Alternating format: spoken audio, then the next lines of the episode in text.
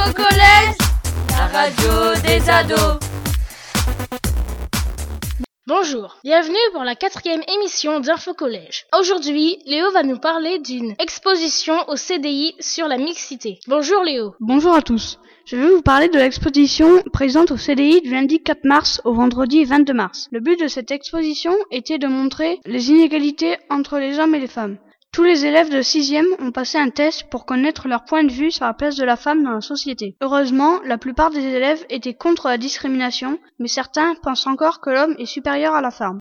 En France, les femmes ont dû attendre 1944 pour pouvoir voter et 1965 pour avoir un compte en banque.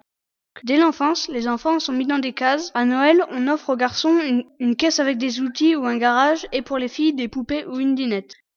Les stéréotypes persistent jusqu'à l'âge adulte, puisqu'il existe encore de nombreuses différences dans le monde du travail, en politique ou pour les tâches ménagères.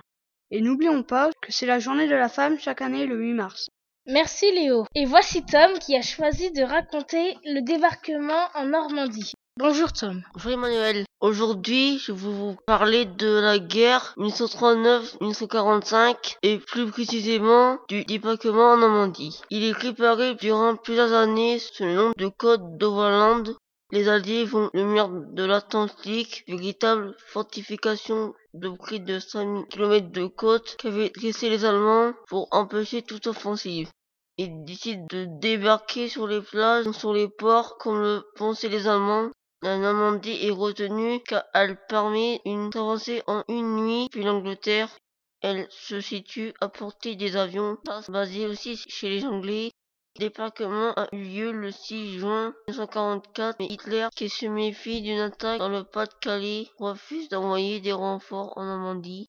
Avec le soutien de l'aviation et de l'artillerie navale, 155 000 soldats américains, britanniques et canadiens prennent le contrôle des enclaves du débarquement.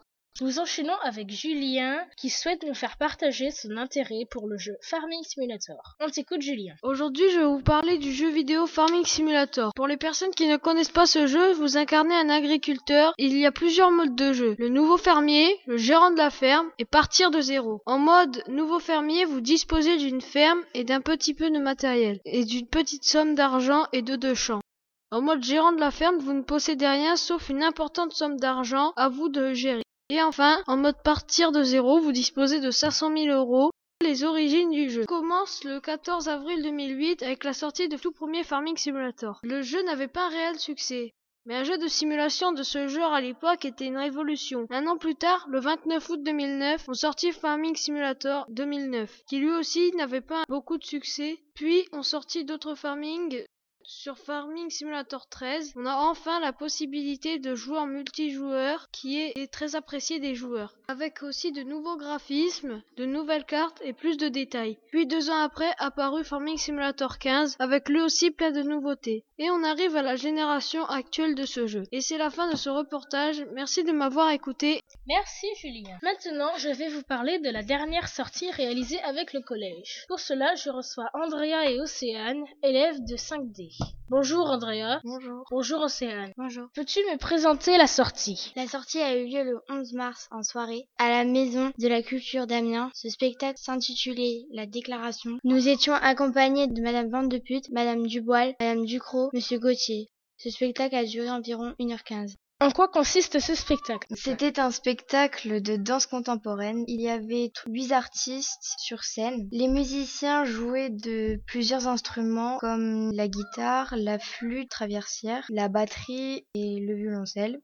Pendant ce temps, les autres artistes dansaient. Parfois, les musiciens et les chanteurs euh, dansaient. Ce spectacle parlait de la résistance. Qu'en avez-vous pensé? Ce spectacle m'a plu car c'était à la fois drôle, intéressant, agréable à regarder. Ce qui m'a déçu, c'était plutôt le chant car la tonalité de la voix m'a dérangé. En ce qui concerne le point positif, il s'agit de la danse et je n'ai pas aimé la partie chant. Merci. Et n'oubliez pas, si vous voulez faire comme nous, venez au CDI de 13h à 14h. À bientôt.